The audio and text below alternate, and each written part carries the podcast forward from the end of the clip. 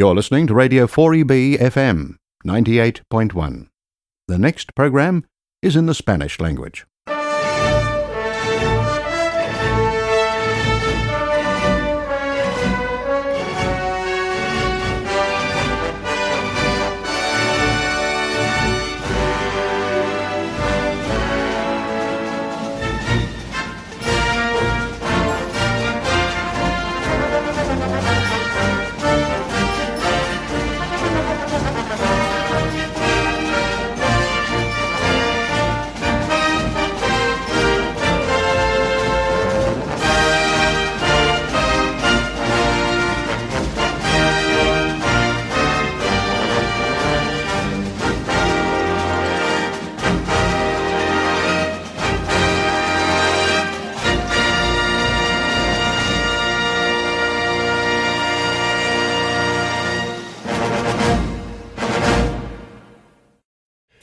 Buenas tardes a todos y bienvenidos a un nuevo programa de Un partido de película. Este es un programa especial dedicado a los premios Goya, que como probablemente todos ya sabéis son los premios más importantes del cine español. Eh, la ceremonia de entrega de estos premios Goya se celebró hace dos semanas en Sevilla. Y para hablar de estos premios, traemos al programa a un testigo de excepción, el periodista del país, del periódico El País, Gregorio Belinchón, que nos contará de primera mano la ceremonia de los Goya. También entrevistaremos el programa a la directora Alauda Ruiz, que ha sido ganadora del Goya a la mejor dirección Nobel por su ópera prima, la película Cinco Lobitos.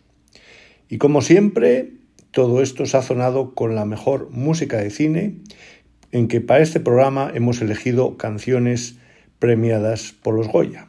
Y sin más preámbulos, comenzamos.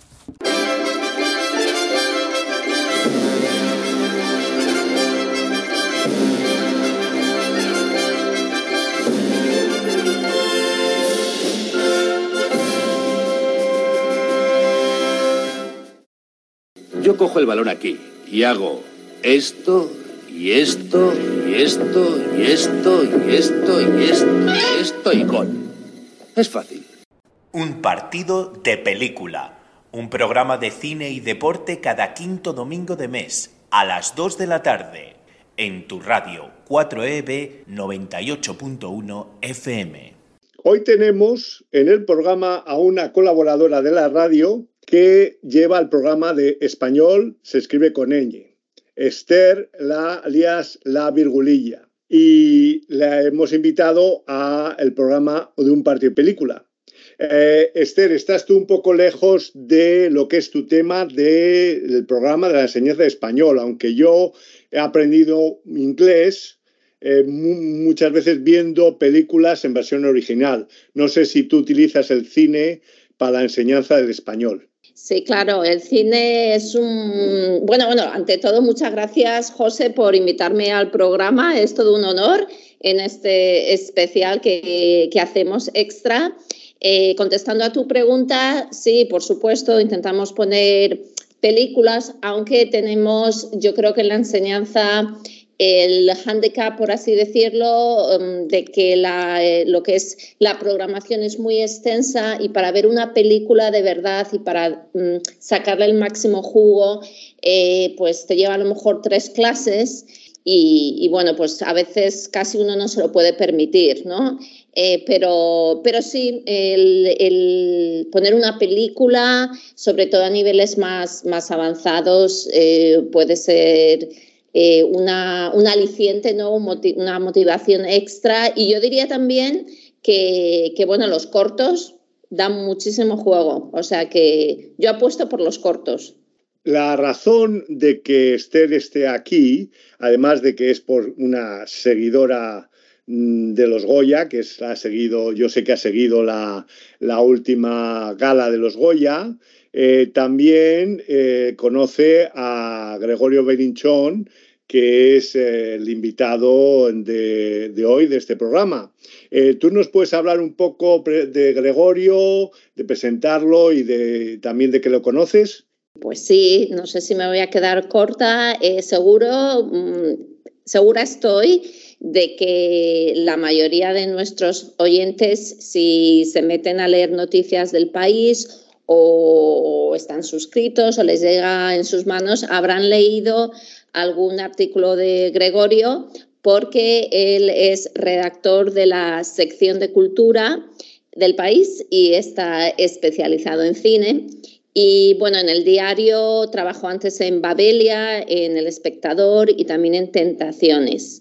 Él es licenciado en periodismo por la Universidad Complutense y también tiene un máster en relaciones internacionales. Y bueno, pues también ha colaborado en diversas publicaciones cinematográficas como Cinemanía o Academia. Y no sé si sabes tú, José, pero eh, él también empezó pues así en una radio local, eh, justo de, de mi barrio, con un programa de cine que se llamaba Terciopelo Azul pero yo, bueno, lo conozco porque teníamos amigos en común, la época de la universidad, yo me pasaba mucho por la Facultad de Ciencias de la Información de la Complutense y ahí teníamos un grupo de amigos en común y, bueno, pues de eso eh, lo conozco y nada, me hace mucha ilusión que le entrevistemos hoy.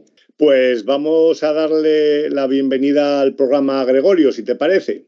Eh, buenas tardes, Gregorio. Bienvenido a la radio 4B de Brisbane. Es un honor que hayas reservado media hora de tu tiempo para venir a charlar con nosotros sobre los Goya y sobre el cine español. Y he de decir que yo admiro a los críticos de cine profesionales como tú, porque yo lo mío de la radio es un hobby y me gano la vida como ingeniero y Esther se gana la vida de profesora pero tú puedes vivir del periodismo.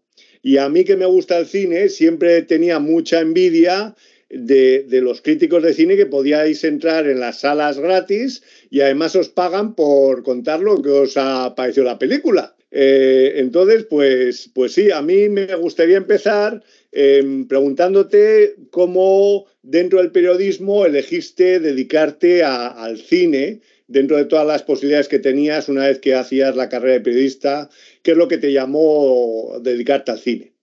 Pues mira, lo primero tengo que decir que hago poca crítica e intento hacer que cuanto menos mejor. Me gusta mucho más el periodismo de cine porque me gusta mucho más hablar con la gente, charlar, que te expliquen las películas, hacer reportajes. Y a veces creo que la opinión de un crítico, en mi caso creo que mi opinión importa poco, entonces no la tengo muy en alta valor así que prefiero hacer periodismo que, crítica. Y yo he tenido varias pasiones, y tengo varias pasiones, pero una es el periodismo, porque mi madre fue secretaria de redacción de un diario mítico en España, que era el Diario Madrid, y mi padre se dedicaba también a la radio, pero la parte de publicidad, y eso me picó el gusanillo. Pero además mi madre es muy apasionada del cine de autor. Y cuando yo era pequeño, la única noche que me dejaba acostarme tarde era cuando eh, ponían películas en la cadena segunda de televisión española subtituladas de autor. Y era el único día que yo podía dedicarme a... Oh, porque me dejaba dormir tarde. Y ahí me picó. Fue mi madre la... Mi madre es doble culpable. Mucha más culpa de muchas cosas en mi vida, pero desde luego del periodismo y el cine, ella es la culpable. Sí, vamos a empezar igual a hablar de, los Goya. Es una oportunidad que, que, estés aquí, que tú pues hayas estado en la ceremonia de, de los Goya. Creo que tú tenías, Esther, alguna pregunta sobre, sobre la ceremonia de los Goya. Sí, efectivamente. Bueno, Gregorio, muchísimas gracias por estar eh, con nosotros. Me hace muchísima ilusión. Y bueno, sí, yo, yo intento seguir eh, la ceremonia de los, de, los Goya por el canal de televisión española. Es como un poco conectarte a, las raíces, a la cultura. Me hace muchísima ilusión. Y, bueno, pues la vi este, pues hace dos días. Bueno, como aquí el, día cambia, ¿no? Con respecto a España, pues bueno, sí, fue ayer, yo la vi ayer por la mañana, ¿vale? Ayer por la mañana del horario de aquí. Bueno, y para los oyentes, para los que nos escuchan, quería decir que, bueno, este año se celebró en Sevilla, ¿no? Y era la 37 edición. Yo creo que, bueno, tú seguramente has asistido a muchísimas ediciones de los Goya y yo al ver esta edición dije, jo, si me tuviera que quedar con tres palabras o tres ideas de esta edición, pensaría en Saura, en asbestas y en la sanidad pública. Eh, no sé si tú estás de acuerdo con, con estas tres ideas de lo que te quedarías de los Goya. Sí, hay, estoy muy de acuerdo en las tres. Eh, el fallecimiento de Carlos Saura el día anterior de la ceremonia lo ha marcado. Es más, el Goya de Honor fue cambiado de orden dentro de, la, de lo que era la escaleta de la ceremonia y se llevó por delante. Por eso la ceremonia que iba a ser corta en realidad duró 200 minutos, porque hubo media hora primera dedicada a Carlos Saura y entonces eso reventó todo el calendario. Estoy muy de acuerdo con lo que has dicho y hay una cuarta que es el cambio generacional. Por ejemplo, hay candidaturas en las que te das cuenta que ya algo ha cambiado, ¿no? En dirección, el director mayor que era candidato y que también tenía película era Alberto Rodríguez, que es del año 1971, es como yo, de esa generación del 71, y él era el mayor. Y en las actrices, si quitabas a Marina Foix, la gran actriz francesa, que es de 1970, el resto ya tenían todas menos de 40 años. Y hablo de las actrices protagonistas. No quiero decir que haya que quitar a las veteranas Verdús, Penélopes, pero creo que ya ha habido ese salto, ¿no? Y ese salto se nota especialmente en las cineastas, en las directoras. Y eso ha venido para quedarse, por suerte, en el cine español y significa que hay un nuevo cambio de temas, un nuevo cambio de contar historias, un nuevo, una nueva manera de afrontar la vida en el siglo XXI en España. Y esa es la cuarta parte de, de Logoya. Más allá de las otras tres que tú has dicho, la salud pública en España ahora mismo está muy en boga por cuestiones políticas, porque quedan menos de 100 días para elecciones locales y autonómicas, y porque, porque tenemos un declinar en la salud y el cine español siempre ha sido muy poroso ante los temas sociales. Yo te, te, iba a preguntar, has hablado de las directoras. Tenemos en este programa después una entrevista que grabé con la directora Aulauda Ruiz de la película Cinco Lobitos, eh, que la grabé durante el Festival de, de Cine de San Sebastián, eh, y le han dado el, el, el, Goya a la dirección Nobel. Eh, ¿Qué te parece a ti ese premio? ¿Estaba dentro de tus quinielas? Sí, sí, este era, era muy claro, este premio. Eh, es más, en los últimos seis años el Goya Dirección Nobel ha recaído en mujeres.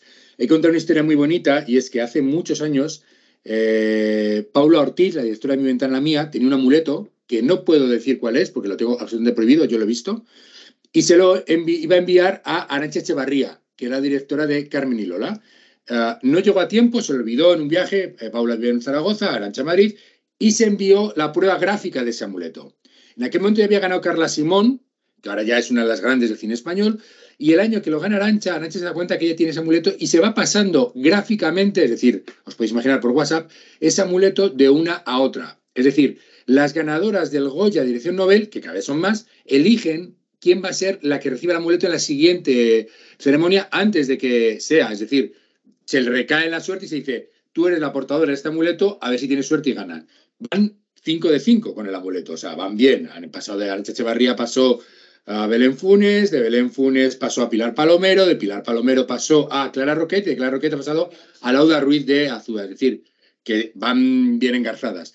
Y esto provoca cierto también un poquito de, un poquito de pique. Y es claro, porque este año había más directoras, pero sabían que llevaba Lauda, y Juan Diego Boto, que es un actor mítico en España, uh, era también candidato de Nobel, y yo le dije a Juan, digo, no tienes cómo ganar, tú no tienes el amuleto ni lo vas a recibir porque eres hombre, estás perdido. Y Juan, que tiene muy buen perder, decía, sí, no es mi año y creo que no es mi década, porque hay que decir que Juan Diego Boto, que es un actor famosísimo en España por teatro, tiene pronunciación de teatro, nunca jamás ha ganado un Goya y ha sido siete veces candidato como actor, actor secundario y ahora dirección. Pues jamás lo ha ganado, no le tocaba. Muy, interesante. Pues si te parece, vamos a hacer una pequeña pausa musical poniendo la canción que le han dado el, el Goya, esa canción de Joaquín Sabina y Leiva, eh, sintiéndolo mucho. ¿Qué, ¿Qué, te parece escucharla ahora? Perfecto. Hay que decir que, que, justo para vosotros hace ya 24 horas que fue el cumpleaños de Joaquín Sabina y Fernando León y Leiva fueron a casa de Joaquín Sabina a darle ese Goya.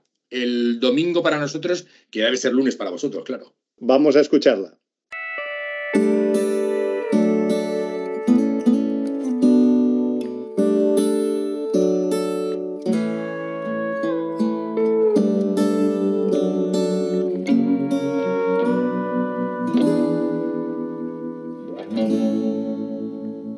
Fin ayer llegó la hora tan temida de hacer balance de mi vida y terminar esta canción y en vez de echar sal y vinagre en las heridas haré otra vez de tripas corazón.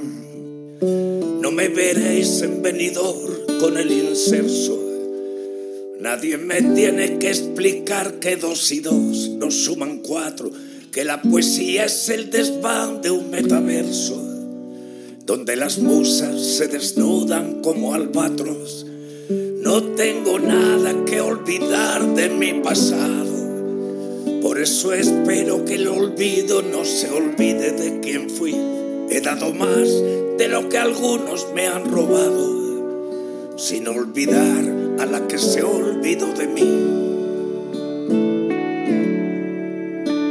He querido envejecer sin dignidad, aunque al fusil ya no le quede ni un cartucho, si el corazón no rima con la realidad. Cambio de rumbo, sintiéndolo mucho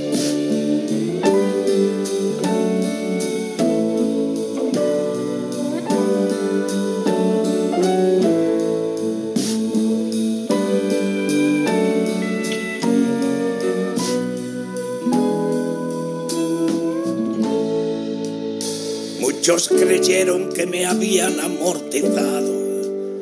Cuando viajé del Within Center en camilla al hospital, con los dedos del serrate entrelazados, devolviéndome las ganas de cantar.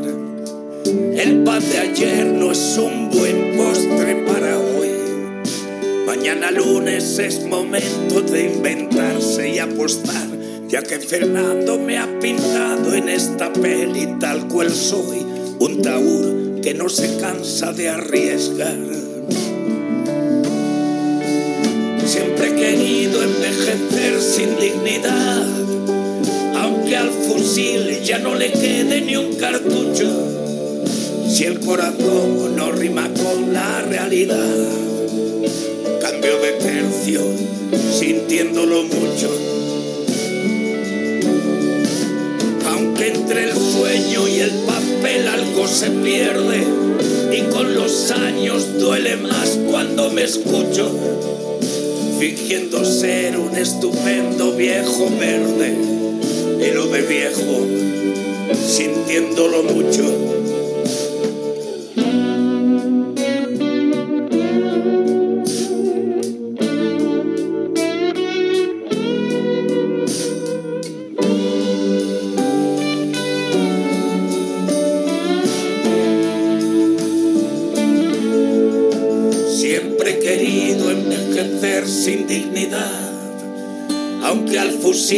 ya no le quede ni un cartucho. Si el corazón no rima con la realidad, quemo mis naves sintiéndolo mucho.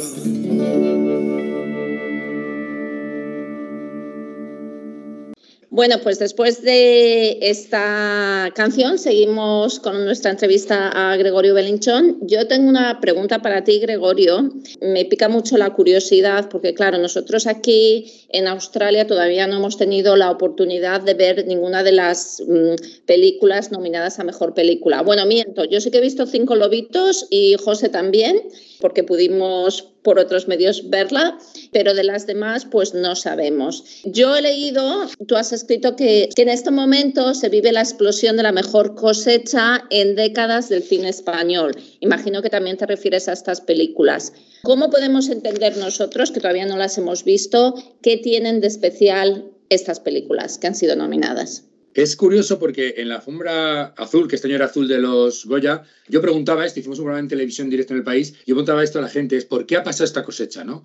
Y más allá de lo que es el embudo de la pandemia, es decir, películas que se han ido retrasando y que de golpe eclosionan a la vez, películas que se han rodado hace cuatro, tres y dos años y se estrenan 2022, principios de 2021, finales de 2021, hay efectivamente esa exclusión. Bueno, han pasado muchas cosas. Por ejemplo, que hay nuevas productoras, mujeres productoras, que han mm. abierto nuevas voces. Y entonces esas voces, claro, para levantar una película es difícil. Tienes que hacer un proceso muy largo de mejora de guion, encontrar producción. Entonces, lo que llega de directoras es tan bueno que cuando se hace esa película es una película muy buena.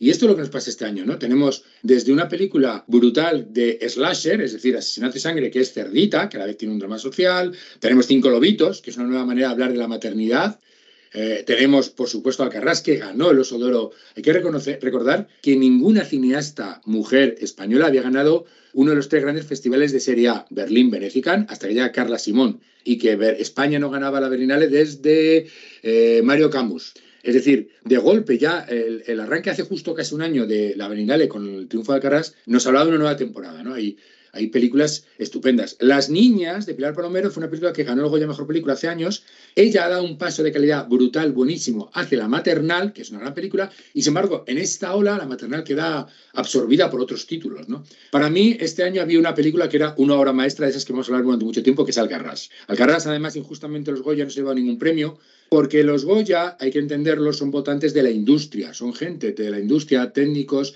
gente acostumbrada a un cine autor más maleable y más entendible. Alcarrás es una película dura, muy en el lado de Víctor Erice, a lo mejor, si os vale como referente, y entiendo que no es para todos públicos, pero esa es la película que nos va a quedar. Asbestas, que ha ganado nueve Goyas, tiene esta cosa de autor y a la vez es drama, es un western, es entendible y ha tenido en España un gran tirón de público. Entiendo los premios, pero por ejemplo, hecha la quiniela y visto los resultados de los Goya, yo pensé que el Goya Mejor Dirección iba a ser para eh, Carla Simón por Alcarrás y no para Sorogoyen. El mismo Sorogoyen, cuando acaba la ceremonia, dice, es injusto, porque él sabía que ese premio ha marcado una rase de, de asbestas que puede ir en su contra, como director de la película más mm, premiada, ¿no? Es decir, ¿cómo nos hemos olvidado de Alcarrás que ganó el Oso de y que es la película que España además envió a los Oscars? Esto es lo que más me duele. Pero sí, la cosecha era impresionante. O sea, es que había títulos, ha habido títulos, ha habido directores noveles con películas prodigiosas que no han sido ni candidatos a dirección novel.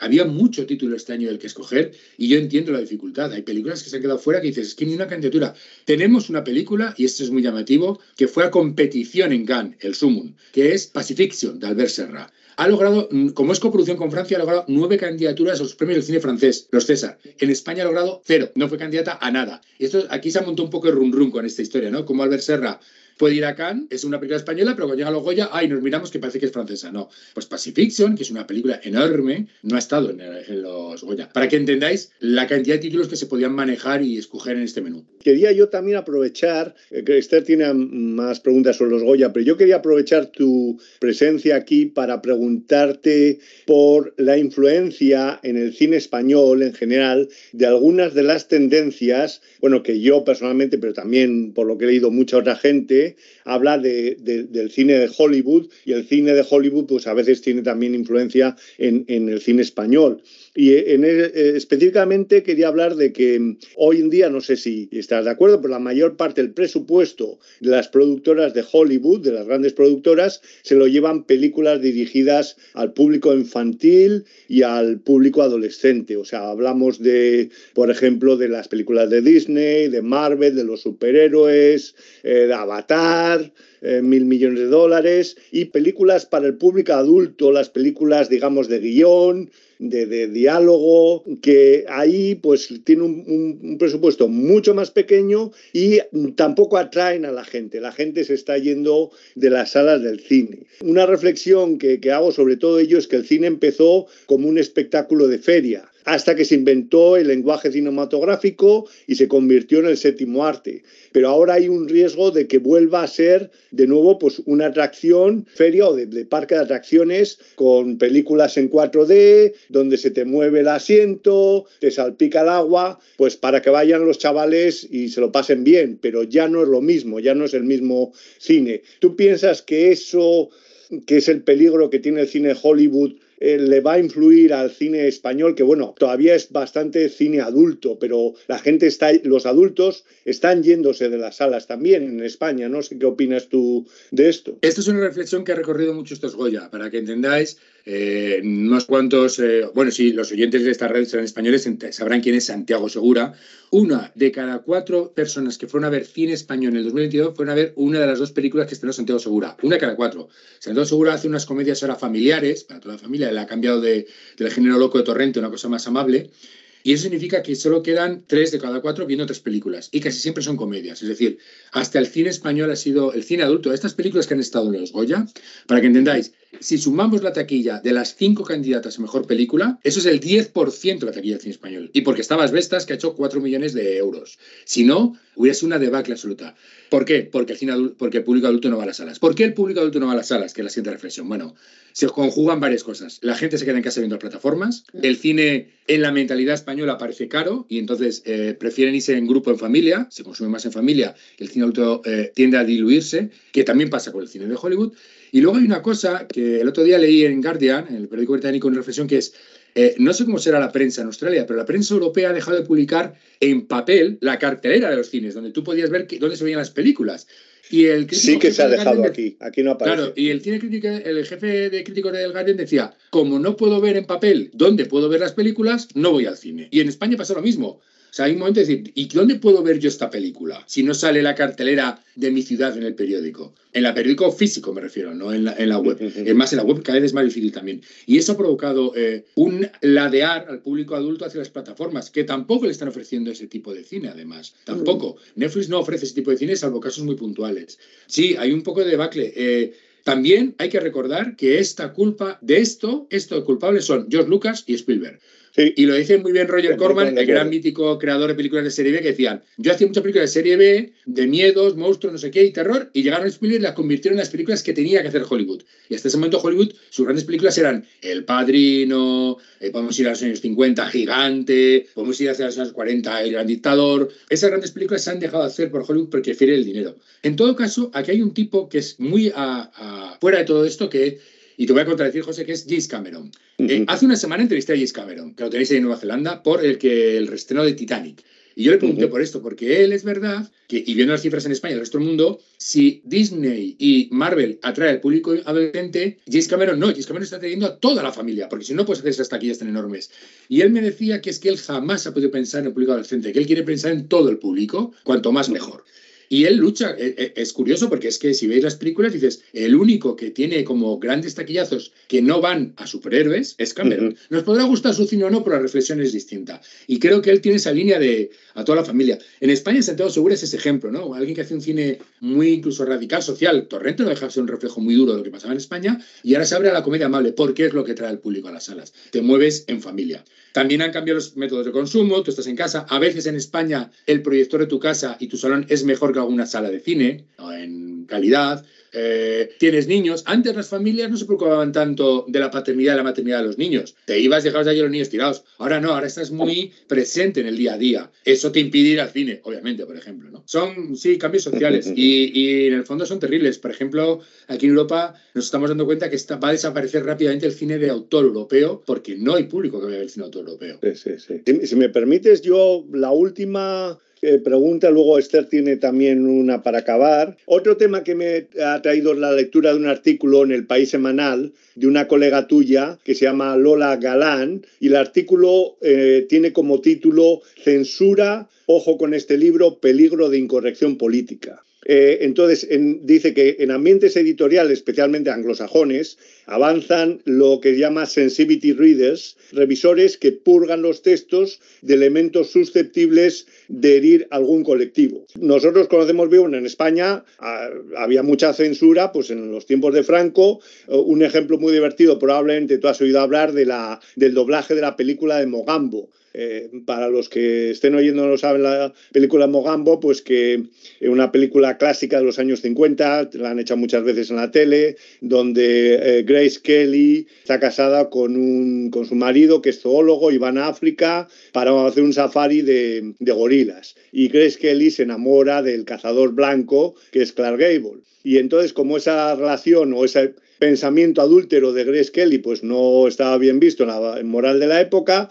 pues le hicieron que, Grace Kelly pues eh, fuera soltera y el marido era su hermano. La gente que iba al cine pues no se enteraba de nada. Eso pues, hoy en día pues algo pues, pues, pues divertido y un poco ridículo. Pero mm, yo me hice la siguiente reflexión y es que Hoy en día, evidentemente, el tema del adulterio se podría dar en una representación de fin de curso de un colegio de monjas.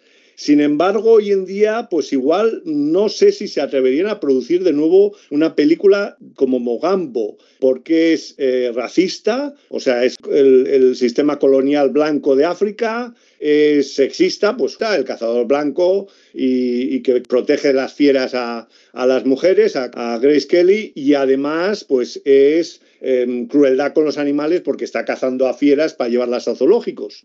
Em, entonces, ese tema de la, autocensura, que como dice en ese artículo de tu, colega del País eh, Semanal, dice que es la peor de las censuras, porque la autocensura es suponer lo que un grupo de personas va a pensar de un libro, es un error y una pérdida de fuerza para, y de energía para los, los autores que tienen que tener prudencia. Y ahora dice, ahora bien, cuanto más prudente eres, menos creativo se es. Y eso es lo que un poco mucha gente dice los nuevos guiones, que como los guiones tienen que ser muy políticamente correctos, sobre todo estoy hablando de Hollywood, y, tener esa, esa autocensura, pues pierde, digamos, la frescura o la creatividad o, romper que, que, se podía hacer antes. No sé si te parece que eso se puede trasladar al cine español de hoy en día.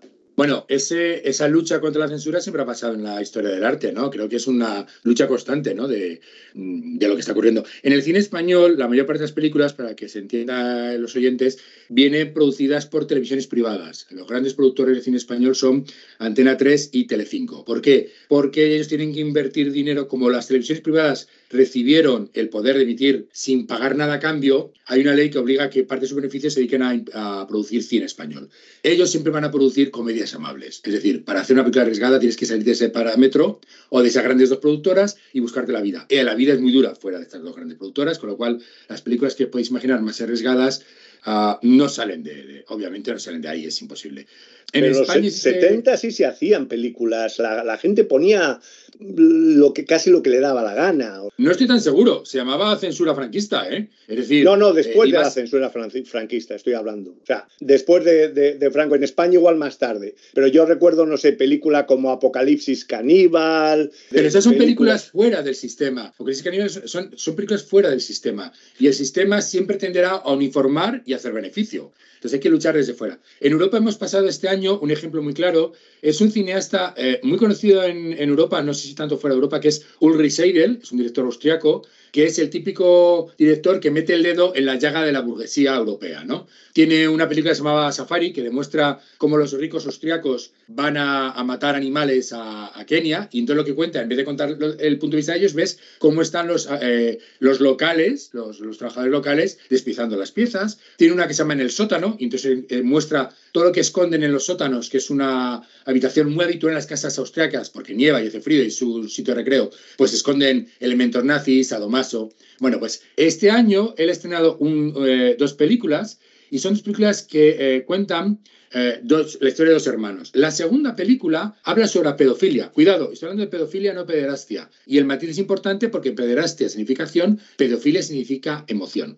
Bueno, esa película se proyectó en el Festival de Cine San Sebastián Ah, no tiene ningún elemento, tiene muchos elementos disturbadores, pero no tiene ningún elemento en el que tú puedas decir esto es pederastia, esto es eh, lo a la pederastia. Sin embargo, en Toronto, Festival de Toronto, se quitó, en Rotterdam iban a un premio y se quitó. Sí que existe entonces esta mirada a, uy, vamos a tensarnos, vamos a mirar bien las cosas, ¿no? Y contra eso es lo que te quiere luchar. ¿Por qué no se puede escribir otra vez Lolita, ¿no? Es decir, Lolita es una... Hay que pensar que Lolita es una novela escrita desde la cabeza del protagonista, Humber Humber, que es un pederasta. Y no sabemos si lo que está contando él es verdad o es su visión de la vida. Cuando habla de Lolita, esa ninfula, no sabe si es la ninfula o es una niña normal y corriente. Entonces, ¿por qué vamos a dejar hablar de, estas cosas? Eh, Salman Rushdie, que ha dado dos entrevistas, una tengo que decir que va al país y la otra para el New Yorker, él dice siempre que la imaginación es lo que te lleva a contar las vidas que tú no quieres vivir. Es decir, tú puedes dar la imaginación lo que escribes cosas que tú no vas a vivir, porque tú como ser humano eres una cosa, como creador eres otra, ¿no?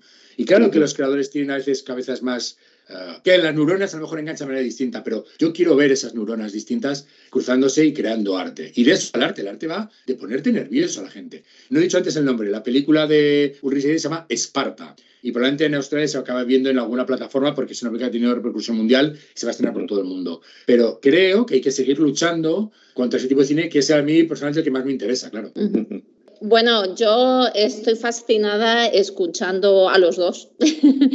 La verdad, eh, me encanta escucharos, con lo cual espero que en el futuro podamos tenerte otra vez de invitado, Gregorio. Sí. Yo me apunto, ¿eh? Ningún problema. Genial. Y, pero bueno, yo aquí un, un poco de mm, como telespectadora, ¿no? De, de, los Goya, que me gusta tanto seguir estas galas. Yo no sé si también tú has asistido en directo a los Oscars y las puedes comparar las dos galas desde el punto de vista cultural o incluso si tú ves que, que al cabo de los años eh, la gala en sí de los Oscars ha cambiado bastante. Yo he estado tres años en los Oscar. Tuve suerte y he estado tres años allí en Los Ángeles, en la gala.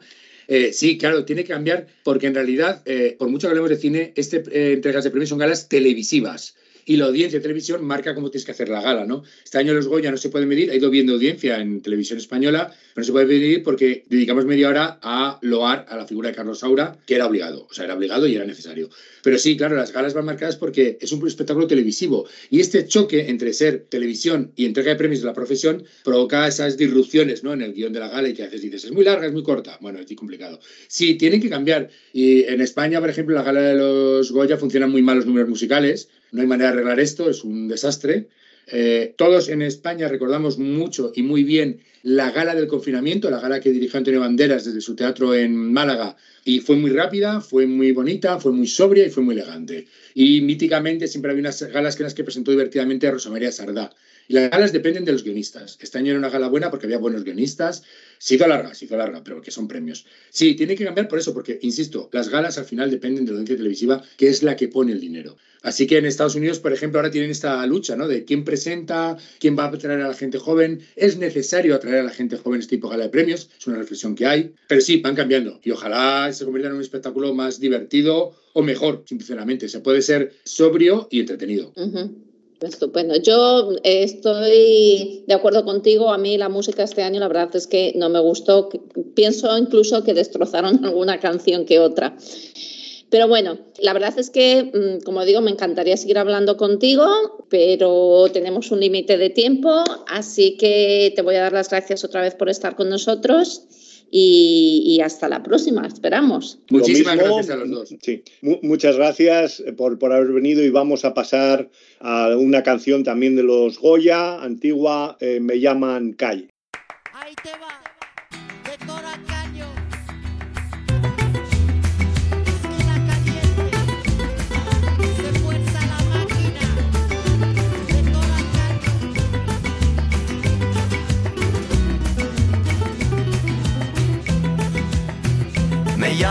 calle pisando baldosa, la revoltosa y tan perdida. Me llaman calle, calle de noche, calle de día. Me llaman calle, hoy tan cansada, hoy tan vacía. Como maquinita por la gran ciudad. Me llaman calle me subo a tu coche. Me llaman calle de mala alegría. Calle dolida, calle cansada de tanto amar. Voy calle abajo, voy calle arriba, no me rebajo ni por la vida. Me llaman calle y ese es mi orgullo. Yo sé que un día llegará, yo sé que un día vendrá mi suerte, un día me vendrá a buscar. A la salida un hombre bueno. Para toda la vida y sin pagar. Mi corazón no es de alquilar, me llaman calle, me llaman calle Calle sufrida, calle tristeza de tanto amar. Me llaman calle, calle más calle. Me llaman calle la sin futuro. Me llaman calle la sin salida. Me llaman calle, calle más calle. La que mujeres de la vida suben para abajo, bajan para arriba. Maquinita por la gran ciudad. Me llaman calle, me llaman calle Calle sufrida, calle tristeza de tanto amar. Me llaman calle, calle más calle. Me llaman siempre y a cualquier hora. Me llaman guapa siempre a deshora. Me llaman puta también princesa. Me llaman calle es mi nobleza. Me llaman calle, calle sufrida, calle perdida de tanto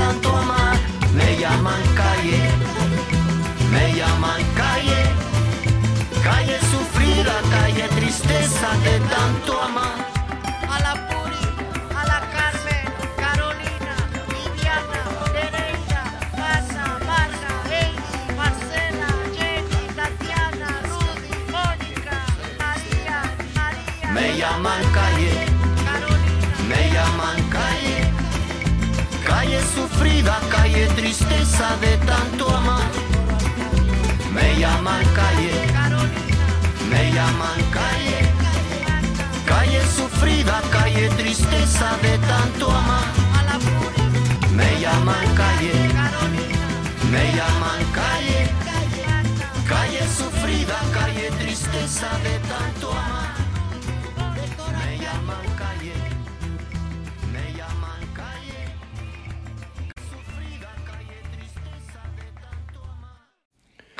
La película Cinco Lobitos ha sido una de las ganadoras de estos premios Goya de este año. Ha ganado el Goya a la mejor dirección novel, a la mejor actriz y a la mejor actriz de reparto. Durante el pasado Festival de San Sebastián, yo tuve la oportunidad de entrevistar a la directora de la película, a Lauda Ruiz, que vino a San Sebastián a presentar su ópera prima, esta película de los cinco lobitos. El argumento de la película es el siguiente. Amaya acaba de dar a luz y sale del hospital con su hija. Es madre primeriza y por primera vez se da cuenta de los cambios que conlleva tener un bebé. A las pocas semanas, su marido se va de casa por motivos de trabajo. Agobiada por su nueva situación, Amaya decide irse a casa de sus padres a un pueblo de la costa vasca para que sus padres le ayuden con el bebé. Sin embargo, su madre cae enferma y los papeles se invierten. Con cuidado, Aita. Ahora sí. ¡Ay, Aita, Aita, que se te va a caer! ¿Habéis pensado ya cómo os vais a organizar con la niña? Bueno, yo puedo trabajar desde casa. O sea que... ¿No lo habéis pensado?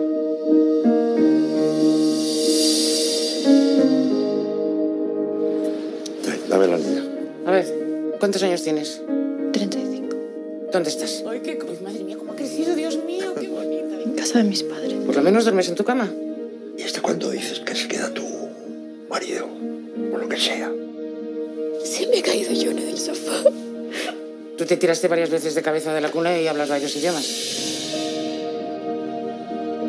Sí, Yone, mi amor, este hombre es papá. Todas esas vidas que no vives son siempre perfectas, son ideales. Cinco lobitos tuvo la loba.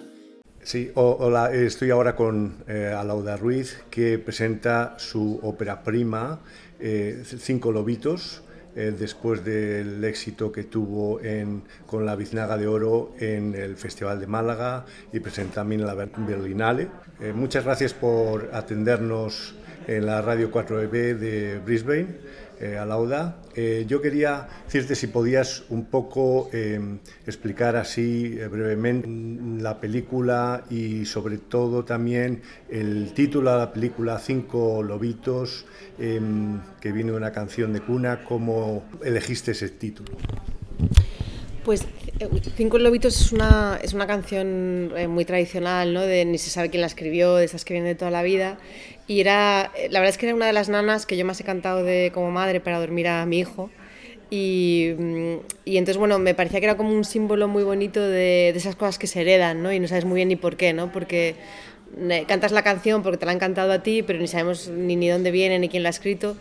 Y, mm, y me parecía bonito como símbolo un poco de, de algo que habla la película, ¿no? De cosas que heredas la familia, de que te afectan aunque no, no quieras. ¿no? Al ser tu, tu ópera prima, tu primera película, tú venías de hacer muchos eh, cortos también, pero ¿cuáles fueron los mayores retos a los que te enfrentaste en esta película? Bueno, yo creo que el mayor reto, yo venía a hacer mucho cortometraje y también mucha publicidad y llevaba años rodando, ¿no? Como directora, digamos. O sea, tenía, me sentía como que tenía un, oficio y una base técnica.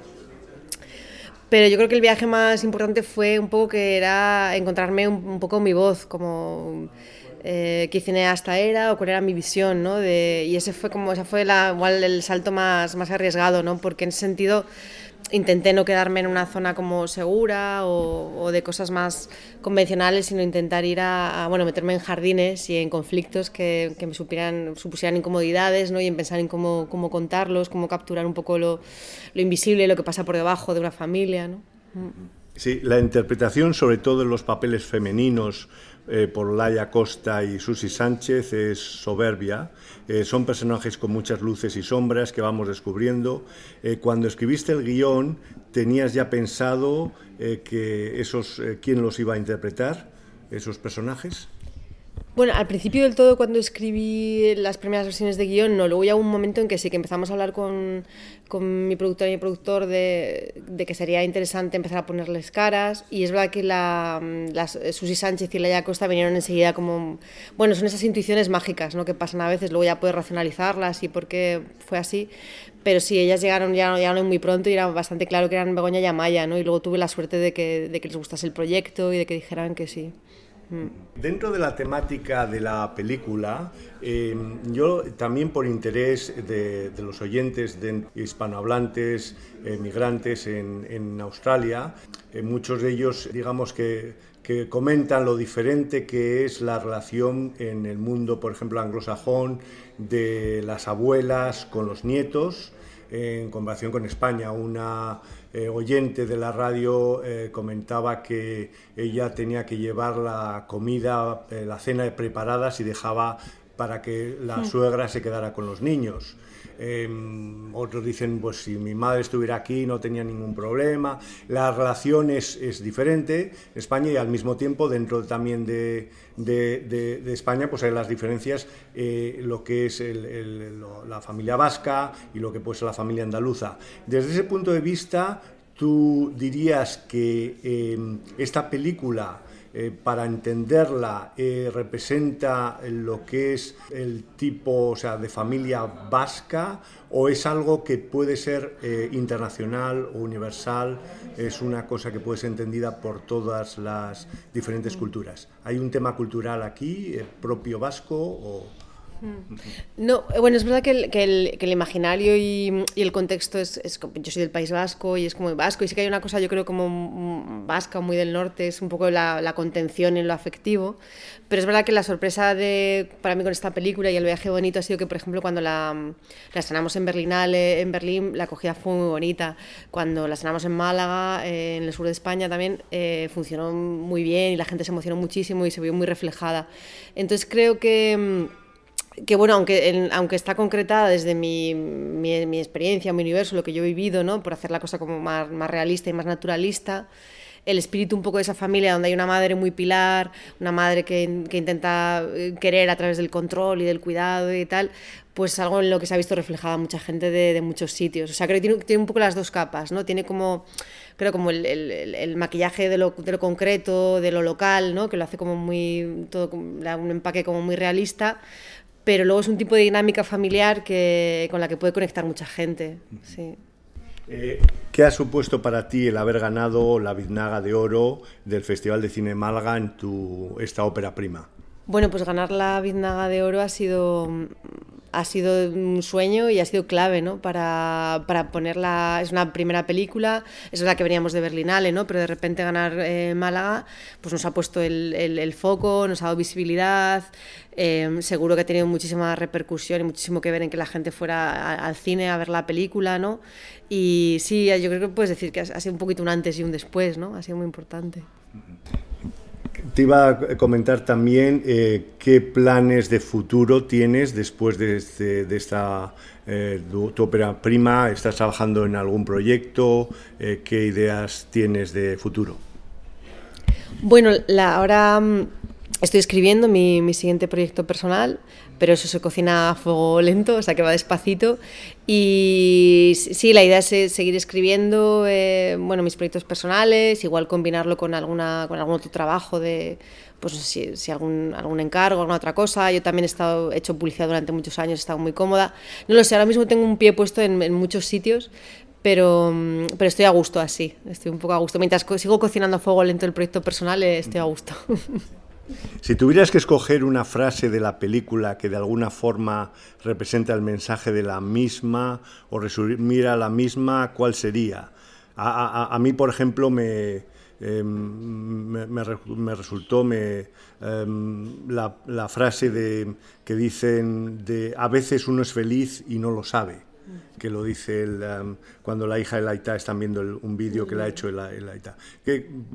¿Estás de acuerdo con ello o escogerías otra frase que mejor recoge el espíritu de la película? No, yo creo que es una, es una frase que, aparte, yo creo, te iba a decir como que creo que, la, que el público la ha escogido por mí, porque es de las frases que más, eh, cuando me mandan mensajitos en redes o, suben cosas a redes, es una frase que resuena mucho, ¿no? Y, y creo que es muy acertado porque... Mm, refleja creo muy bien una cosa que construye la película, que yo quería construir, que no solo es la, por supuesto está el tema de la maternidad, la, familia imperfecta, pero también está esa cosa de cómo nos relacionamos con la rutina, con la vida, con nuestras decisiones, ¿no? Y, bueno, al final la, la, película también tiene esa capa, ¿no? De, de, es que en este momento estás siendo feliz y no te estás dando cuenta, ¿no? Porque no sabes lo que viene mañana, no sabes... Estar. Eh, pues eh, muchas gracias por, tu tiempo, que estarás bastante ocupada ahora con la presentación en el festival. Eh, gracias por habernos atendido. esperamos que en Australia podamos ver tu película, pues si no en algunos de los canales como Netflix y, y otros canales que se pueden ver allí, que se pueden ver películas españolas. Tenemos una vez al año el, el Festival de Cine Español, Spanish Film Festival, en Australia. Em, dura, dura dos, tres semanas, es una oportunidad para ver las películas españolas, pues como la tuya. Eh, espero que la, que la pongan ahí en el, que se, en el festival. Luego haremos todo lo posible por, por ello para, para, que la gente de allí eh, la pueda ver eh, también. Y, y, si tienes oportunidad de viajar a Australia en, en, el final de abril, principio de mayo, estaríamos encantados que pudieras venir a, a presentarla allí. Pues, pues me, encantaría, ojalá, ojalá podáis ver cinco lobitos Lullaby en Australia, sería maravilloso. Muchas eh, eh, gracias, eh, a Lauda. Gracias a vosotros. Pues con esta entrevista a la directora Lauda Ruiz, finalizamos este programa especial de un partido de película dedicado a los Goya. Para acabar, os dejo con la canción ¿Por qué te vas? de la película Cría Cuervos como homenaje a su director Carlos Saura, que ha fallecido este mes. Os deseo que paséis una muy buena tarde de domingo.